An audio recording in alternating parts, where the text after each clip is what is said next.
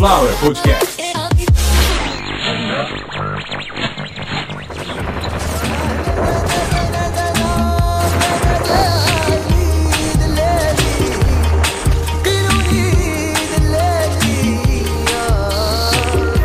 Começando mais uma edição de Caviar uma Ova, que é um oferecimento de Sunflower Podcast. uma usina de podcasts. Eu sou Carlos Santo Forte. Essa é a edição de número 125 de Caviar uma Ova. Tá chegando aí no seu terceiro ano. Hoje eu vou falar um pouco sobre o Islã, mas eu não vou falar da religião em si, e sim de onde surgiu essa bifurcação para que uma grande parte dos islâmicos sejam sunitas e uma outra parte são os xiitas.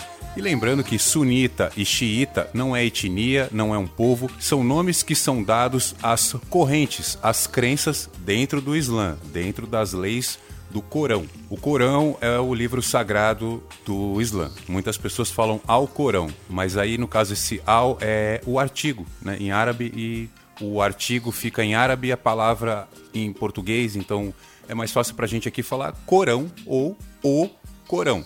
Esse livro é o livro que rege toda a religião islâmica. Ele é um só. Porém, lá no começo, quando. Bom, eu já falei, né? Uma religião abraâmica. Abraão apareceu e fez uma revelação. O último profeta de todos da religião muçulmana é Maomé. Quando Maomé morre, ele não nomeia um sucessor. E aí começa a merda. E aí começa toda a questão que envolve as correntes sunitas e xiitas. Bom, na verdade, quando isso aconteceu, não existiam sunitas e nem xiitas. E aí é disso que a gente vai falar. A origem das divergências entre povos islâmicos e grupos radicais islâmicos. E isso é aqui no Caviar uma Ova, onde você tem informação que você não consegue na faculdade, você não consegue em livro nenhum, em noticiário nenhum, e muito menos naquele grupo de zap, onde tem um monte de filho da puta falando em ordem, em arma, em matar os outros, e graças a.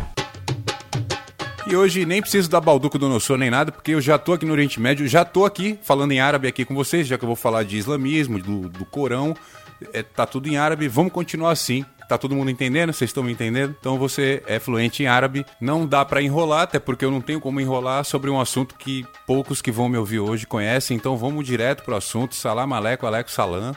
Que o Deus misericordioso me dê a graça de terminar esse podcast. Com todo respeito aí, eu tô iniciando é, o meu programa como um, um muçulmano iniciaria qualquer conversa, qualquer coisa, porque é assim que ele trata a religião dele. Deus sempre vem na frente. É importante a gente falar de cara muçulmano, islâmico, enfim, qual é a, terminologia usada para designar eles. Eles são de paz. Eles são mais de um bilhão. Eles são quase, na verdade, são quase um bilhão e meio. Alguns dados estimam aí aproximadamente só naquela região 1 bilhão 150 milhões de praticantes da religião, ou seja, 1 milhão 150, 1 bilhão 150 milhões de islâmicos. E aí com todos os que temos aí em volta do planeta chegam a 1 bilhão e 500 milhões de praticantes dessa religião, que de ruim mesmo só tem esses imbecis que fazem guerra, que eu falei lá alguns desses grupos. São vários grupos, não são só aqueles que eu citei. Hamas, Hezbollah, Fatah, Al-Qaeda, Al-Shabaab, Boko Haram, ISIS, ISIS-K, esses são os mais famosos, Talibã, mas existem outros vários. E cada um vem de uma interpretação errada, que fique claro que todos eles interpretam errado o Alcorão. Todos eles. Todos eles. Na verdade, esses caras não são religiosos, eles são terroristas. Os islâmicos, os muçulmanos de verdade, você nem sabe quem é porque eles não vão ficar falando por aí que são isso, que são aquilo, que acreditam nisso, naquilo. Eles têm a religião deles, a crença deles, não precisam da gente para nada. Quem precisa se aparecer. Bom, é uma coisa clara. Acho que para todo mundo nesses últimos anos, né? Ainda mais nesse clima que a gente vive hoje no Brasil, qualquer extremista religioso é uma má pessoa. Você conhece um extremista religioso, então, é uma pessoa sem caráter, é uma pessoa que usa a religião para fazer o mal. Então, todo extremista, de qualquer religião, o, o, extremista cristão, o extremista islâmico, o extremista judeu, todo extremista religioso não é de confiança, é uma pessoa provavelmente tem falhas de caráter e também muitas delas sabemos que tem problemas psiquiátricos. Então, não acredite em nenhum extremista religioso qualquer extremista religioso precisa apenas da sua distância, da sua ignorância a respeito dele. E é aí que a gente entra num assunto difícil, porque tanto xiita quanto sunita não são extremistas, eles não são ignorantes. Se assim, Carlos, xiita não é extremista? Até 1978, 79, 80, até a morte de Ayatollah Khomeini, os xiitas não eram ligados ao termo extremista. O xiismo é uma corrente dentro do islamismo e o sunismo é outra, vou explicar agora. Essa religião surgiu, como eu já disse, de um profeta, profeta Maomé. O profeta Maomé, quando morreu, ele não nomeou um sucessor. Os islâmicos acreditavam nas ádices. As ádices eram relatos, eram contos. É, as ádices eram como se fossem biografias autorizadas do profeta Maomé. Alguns acreditavam que o verdadeiro sucessor de Maomé deveria ser Ali, primo de Maomé. Os que acreditavam que Ali deveria ser o sucessor de Maomé são os xiitas. Xiita, xiismo, uh, quer dizer partidários de Ali ou amigos de Ali, os que acreditam em Ali, Ali primo de Maomé. Só que quando Maomé morreu, quem o sucedeu foi Abu Bakr. Está na Bíblia, aliás, ele está na Bíblia como Abu Bakr, se não me engano. É, Abu Bakr, ele foi o sucessor de Maomé e, que, e de que maneira que Abu Bakr entrou? Ele entrou por uma assembleia, ele entrou de maneira democrática na sucessão de Maomé. Os que acreditam que este é o verdadeiro sucessor de Maomé, Abu Bakr, eles acreditam, porque eu falei das ádices, né? Em árabe é, se fala suna, é, esse conjunto de relatos que formam essas crenças, eles se chamam ádices, ou ádice, né, no caso, e em árabe suna, então os sunitas, ou seja, os que acreditam nas sunas, eles são a grande representatividade do islamismo hoje. E agora que vem a questão: ah, Carlos, entendemos então. Os sunitas acreditam que o verdadeiro sucessor de Maomé, ele é escolhido pelo povo e os xiitas acreditam que o verdadeiro sucessor de Maomé é Ali, um primo de Maomé, porque assim a gente mantém a linha sanguínea de Maomé nas sucessões dos califas. Quem sucede o profeta é um califa. Então a briga é essa. Os xiitas são a favor de Ali, da sucessão pela linha sanguínea de Maomé. E os sunitas acreditam, e aí que começa o problema, né? As ádices, elas apenas se caracterizavam como conselhos e elas passaram a ser leis. Essas leis que estão nas ádices, no caso as sunas, elas regem o islamismo de acordo com os sunitas, que são mais de 80% dos islâmicos. E os xiitas, que hoje, hoje sim, hoje, uma grande parte dos grupos radicais islâmicos são xiitas, mas não todos, como o Talibã. E o Talibã, por não ser xiita, está sendo atacado por grupos xiitas. A gente tem grupos grandes xiitas, eu já falei para vocês que o maior grupo terrorista de toda a história, o maior grupo terrorista do planeta, a maior ameaça para o planeta nesse momento se chama Hezbollah, que é um grupo radical islâmico xiita libanês, com sede em Beirute. Se esses grupos todos tivessem uma regra, uma norma, seria muito fácil, inclusive, estudá-los, traçá-los e até, quem sabe, bloquear eles. Mas eles não seguem uma espécie de, de regra, porque, vamos lá, Existem grupos radicais islâmicos que são xiitas e existem grupos radicais islâmicos que são sunitas. Ora, os xiitas não são radicais? São, mas existem sunitas radicais também. Mas, Carlos, você acabou de dizer que os sunitas são a maioria dos islâmicos. Sim. O que, que difere então um sunita de um xiita? O que difere um sunita de um xiita é o tipo de relato do Corão, o tipo de relato corânico. A gente usa aqui bíblico, né, que é o que vem da Bíblia. O islâmico usa a palavra corânica. Quem acredita em determinados relatos corânicos são sunitas e quem acredita em determinados relatos corânicos são xiitas. Relatos que regem Abu Bakr como verdadeiro sucessor de Maomé são os sunitas, porque esses escritos estão nas sunas. E os que acreditam que Ali, o primo de Maomé, o que tem sangue de Maomé, é ele que deveria ser o verdadeiro sucessor, esses são os xiitas. E o que acontece? A partir do momento em que os xiitas não reconhecem um determinado sucessor, um determinado califa, a palavra califa é sucessor. Então, quando eu falo califa ou sucessor, é a mesma coisa. Então, os xiitas não reconhecem alguns califas. A partir do momento que ele não reconhece o califa, ele não reconhece os ensinamentos daquele califa, ele não reconhece leis que aquele califa promoveu durante o califado dele.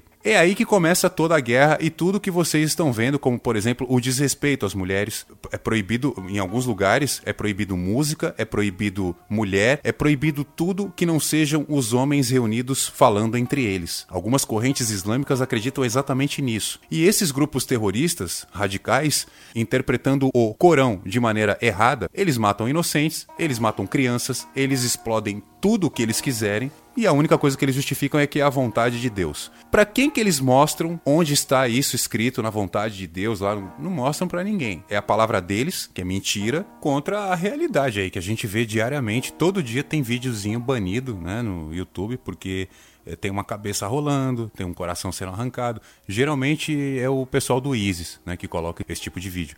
Mas eu falei ontem, né, de um, grupo que mutila mulheres, que é o Boko Haram, que é um grupo radical islâmico, por incrível que pareça, sunita. É, é um grupo nigeriano, porém é, eles são sunitas, ou seja, eles acreditam nos relatos, né, que dizem que Abu Bakr é o verdadeiro sucessor de Maomé. Porém, existem subdivisões de sunitas e subdivisões de xiitas. Então existem sim quando você fala que um xiita ele é, ele é ortodoxo, é porque ele acredita exatamente no Corão, onde ele diz que um fulano de tal, porque é primo do, do profeta, é o verdadeiro sucessor daquele profeta e é o que ele fala que é verdade. E não é que ele tá querendo explodir, que ele tá querendo matar, que ele. Não, não. É que não pode beber álcool, tem que rezar cinco vezes por dia, que a mulher tem que andar com a cabeça coberta. Não tem violência, não tem. Gente, não tem nenhuma religião. Posso falar para vocês aqui certeza absoluta. Não tem nenhuma religião, nem abraâmica, nem mística, não tem nada. Nenhuma religião que pregue violência, que pregue eh, que a mulher é menor do que o homem homem, que é. Não existe isso. Não existe isso. Eu ouço tanta bobagem sobre espiritismo. Por exemplo, tem, eu, eu ouço gente falando assim: ah, eu não gosto de Umbanda porque mata bicho.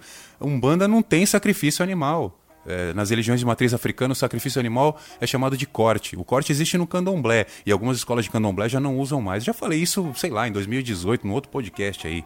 E um outro detalhe é que Umbanda é uma religião brasileira. Eu falei também isso em outro podcast. É uma religião brasileira de 1917 um médium lá de Niterói chamado Zélio Fernandino de Moraes recebeu um caboclo, ah, blá blá blá. Podia fazer um outro podcast falando só sobre religiões de matriz africana ou da religião brasileira, no caso a Umbanda, enfim, eu tenho conhecimento para isso, eu posso fazer isso, mas aqui o assunto é outro, né? A gente está numa outra pegada aqui, vou voltar para o assunto. Então existe muita ignorância sobre religião, mas a pior ignorância sobre religião é quando você vai para dentro dela para mentir, para falar em nome de um Deus que não pediu para você falar nada, que não quer nada de você, a não ser que você estude. O que o islamismo mais prega entre os seus fiéis é que eles estudem a religião. Vocês sabem que a gente tem um líder, um clérigo, um homem que ocupa um cargo religioso islâmico, só que ele é formado lá, ele é brasileiro, cresceu em São Paulo, ele ficou pouco tempo fora, mas ficou esse pouco tempo fora para estudar. Foi para o Irã, e lá ele convertido já voltou como uma autoridade xiita, ele é um líder xiita, Rodrigo Jalu. E algumas questões básicas sobre o islamismo eu ouvi da boca dele.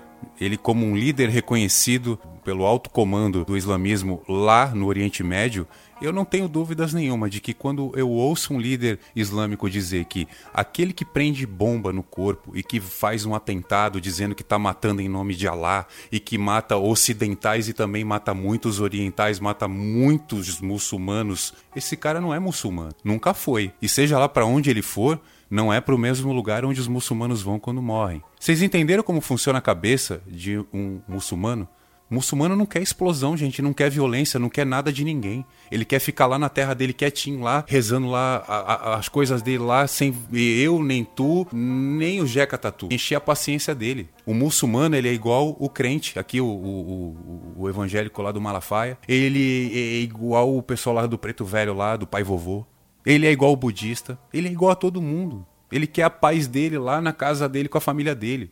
Vocês precisam olhar com atenção cada vez que vai apontar um dedo ou falar alguma coisa sobre a religião de alguém, porque dificilmente aqui no Brasil, com o nível de estudo que a gente tem, com o nível de cobrança, qual é a cobrança que vocês tiveram sobre religião? O Brasil é um país onde você chega em qualquer posto, em qualquer lugar, sem ter nenhuma formação religiosa ou alguma preferência. Você não é mal visto ou bem visto. Agora, né, convencionou-se que quem mata, quem rouba, quem faz tudo de errado, mas usa terninho, faz a barba e fala em Jesus, esse é do bem, esse é o cidadão de bem, é o que mata, o que estupra, é o que rouba, é, mas ele fala no nome de algum Deus, ele é o de bem, é o homem de bem. Não é, gente, nunca foi. O homem de bem é esse aí, o muçulmano. O que vai para casa dele depois do trabalho e que reza baixinho lá sem ninguém ouvir e no outro dia ele acorda para ir pro trabalho cuidar do, da família e dos filhos. Esse é o muçulmano de verdade. São mais de um bilhão, sei lá, 1,2 bi de muçulmano aí pelo mundo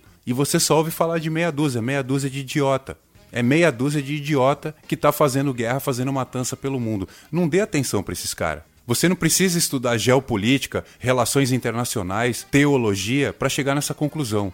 Mas se você tem a condição de ouvir alguém que passou, que fez todo esse caminho, que estudou bastante primeiro, antes de falar de qualquer religião, antes de ter a própria religião, que estudou, que se preparou, faça isso. Não fique em grupo de WhatsApp aí pegando informação duvidosa e espalhando ela em massa, porque isso com certeza vai dar errado. Eu queria falar um negócio rapidinho aqui, já que o episódio já acabou.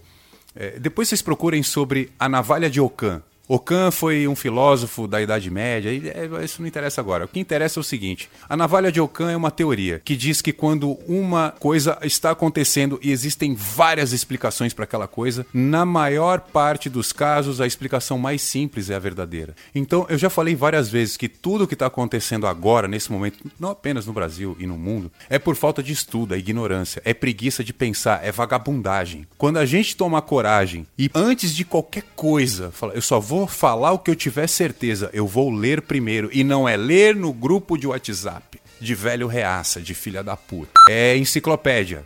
Não é Wikipedia, é enciclopédia. Tem, tem enciclopédia online aí. Então, para você falar de filosofia, de religião, de política, de outras coisas delicadas, você precisa de estudo, vai por mim. Para finalizar essa edição de Caviar uma Ova, eu digo para vocês o seguinte: não existe nenhum homem, nenhuma mulher de sucesso nesse mundo que se formou pelo WhatsApp tudo que você está esperando aí na sua vida, tudo que você deseja para o mundo, tudo que você quer de bom para você, para o mundo, para o seu entorno, não vai acontecer pelo WhatsApp. A frase de antigamente era: a revolução não será televisionada. E eu digo hoje para vocês que o novo mundo, um mundo melhor, ele não virá pelo WhatsApp. Esquece grupinho de velho reaça. Esquece tiozinho falando de farda, falando de ditadura e o caralho a quatro. Desculpa terminar o episódio que vocês não doaram um centavo para sunflowerpodcasts.gmail.com, que esse é o nosso Pix. Tem lá o nosso PicPay, tem o Apoia-se. Ninguém doou nada hoje. Ninguém doou. Mesmo assim, produzi mais 20 minutos de conteúdo de qualidade. E ainda no final vim aqui dar uma dica para vocês, né, que se vocês ficarem com o telefone na mão o tempo todo,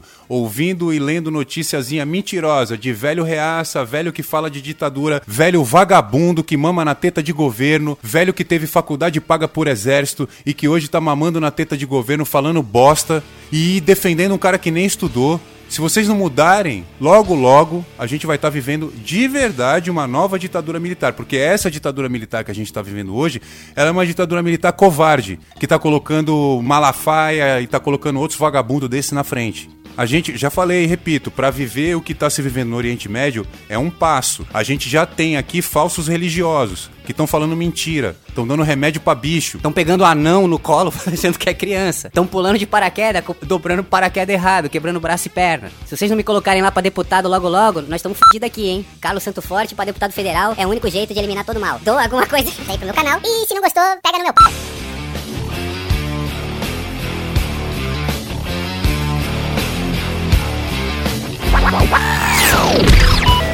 Sunflower Podcast.